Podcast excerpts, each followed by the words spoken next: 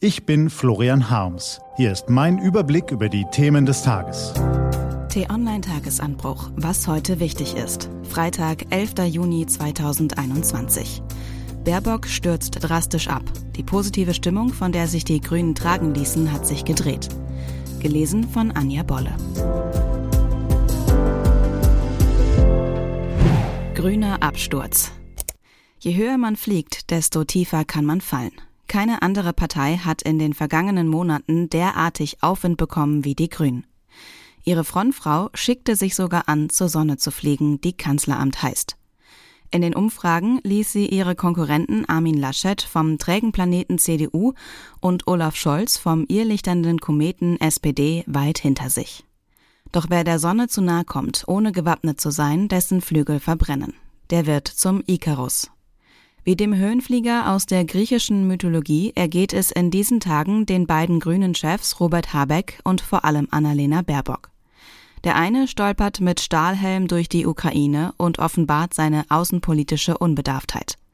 Die andere vergisst dem Bundestag Sonderzahlungen von mehr als 25.000 Euro zu melden und kämpft mit ihrem eigenen Lebenslauf, der offenkundig nicht nur lückenhaft, sondern auch geschönt war. Ich habe da offensichtlich einen Fehler gemacht und das tut mir sehr, sehr leid, weil es ja eigentlich in diesen Momenten um große andere Fragen gerade äh, in unserem Land geht. Das gestand Annalena Baerbock gestern Abend in der ARD.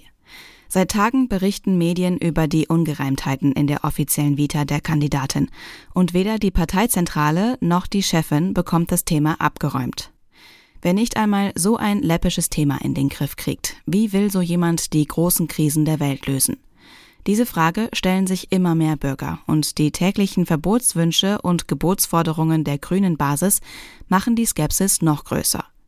Kurzflüge verbieten, obwohl der Effekt auf den CO2-Ausstoß gering wäre, Benzinpreis erhöhen, obwohl er durch die längst beschlossene CO2-Steuer eh steigt, Gendersprache einführen, obwohl die Mehrheit der Bevölkerung sie ablehnt. Die Liste der unausgegorenen Ideen ließe sich fortsetzen. Und falls die Grünspitze ihren Laden auf dem morgen beginnenden Parteitag ähnlich chaotisch managt wie in den vergangenen Tagen, könnte Annalena Baerbocks lang geplante Krönungsmesse zur Luftnummer werden. Debatten sind Ausdruck einer lebendigen Partei und angesichts der beispiellosen Herausforderungen durch die Klimakrise wichtig. Aber dreieinhalb Monate vor einer Bundestagswahl gewinnt man Vertrauen in der Bevölkerung nicht mit Maximalforderungen, sondern mit einer klugen Balance aus Ambitionen und Pragmatismus, mit Kompromissbereitschaft und vor allem Professionalität. Genau daran scheint es Frau Baerbock und ihrem Team zu mangeln. Die Folgen dokumentiert das neue ZDF Politbarometer.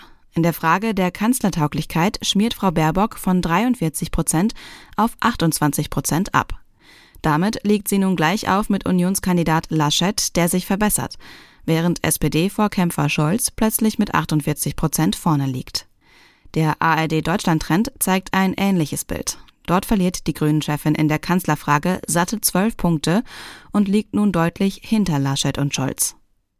Umfragen sind nur Momentaufnahmen. Einerseits. Andererseits dokumentieren sie Stimmungen. Und die positive Stimmung, von der sich die Grünen ins Wahljahr haben tragen lassen, hat sich gedreht. Zuzuschreiben haben sie sich das selbst.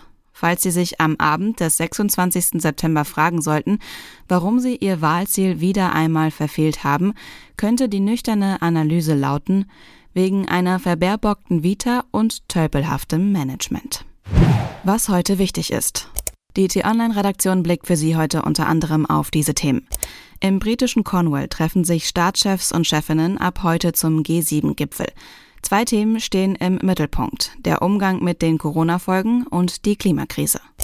Im Bundestag wird heute das lang diskutierte Lieferkettengesetz verabschiedet. Unternehmen müssen sich zukünftig mit der Einhaltung der Menschenrechte bei ihren internationalen Zulieferern beschäftigen. Und in Rom startet heute endlich die Fußball-Europameisterschaft.